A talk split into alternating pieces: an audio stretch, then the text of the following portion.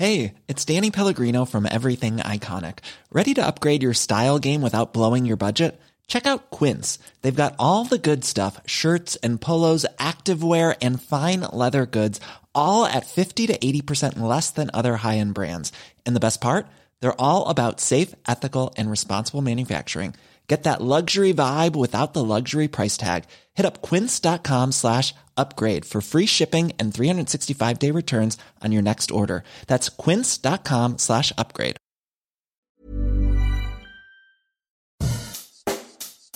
Bonjour et bienvenue dans Savez-vous que, le podcast d'anecdotes du Dauphiné libéré.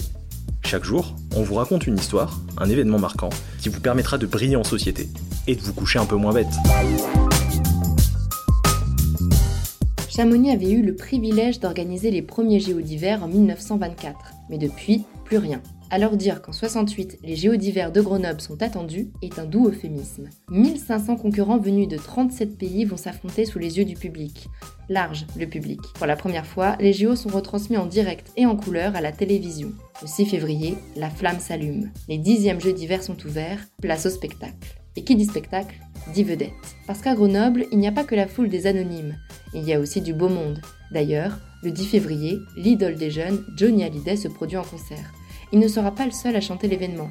Charles Aznavour, Dalida, Gilbert Bécaud et même Ella Fitzgerald, applaudis par les skieuses de l'équipe de France. L'Isère devient vite The Place to Be. L'Isère, mais surtout les bords des pistes de ski ou la patinoire. Le boxeur américain Curtis Cox, champion du monde des welters, compte bien ainsi assister à beaucoup d'épreuves pendant les Games. Et puis surtout, il veut découvrir la vraie recette du gratin dauphinois. Il compte ouvrir un restaurant au Texas, alors autant tester la gastronomie locale. Côté cinéma, il y a aussi du muscle, avec l'acteur Yul Brynner, mais pas que médaille d'or de l'élégance, Audrey Hepburn. L'actrice ne suit pas que les épreuves, mais aussi les entraînements. Admirant les skieuses françaises, elle s'entretient avec Marielle Guetchel, un instant que les photographes s'empressent d'immortaliser. Puis direction la patinoire. Les Russes Oleg Protopopov et Ludmila Belousova déclenchent son enthousiasme. Ils sont merveilleux. Pour moi, la médaille d'or est déjà dans leur poche. Je les connaissais depuis longtemps grâce à la télévision, mais je n'avais jamais eu l'occasion de leur être présentée. Nous nous sommes rencontrés à Grenoble. Depuis, nous sommes devenus amis.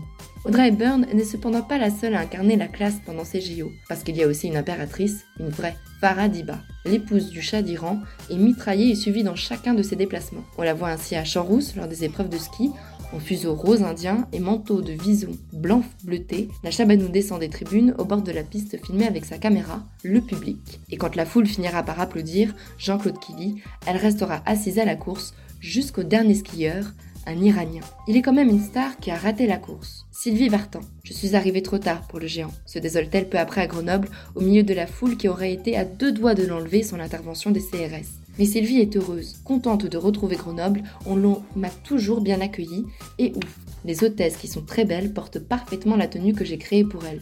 Et oui, pour ces JO, la chanteuse s'est faite styliste. Ajoutez Claude François, Claudine Auger, Michel Fugain, Tino Rossi, et vous aurez une petite idée de qui a assisté au JO.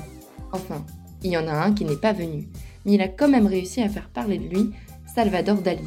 Le peintre a envoyé un conteneur d'une tonne, déposé une toile géante, censée rester toute la période olympique. Problème, la pêche au thon, qui a nécessité deux ans de labeur, mesure 4 mètres sur 3 mètres.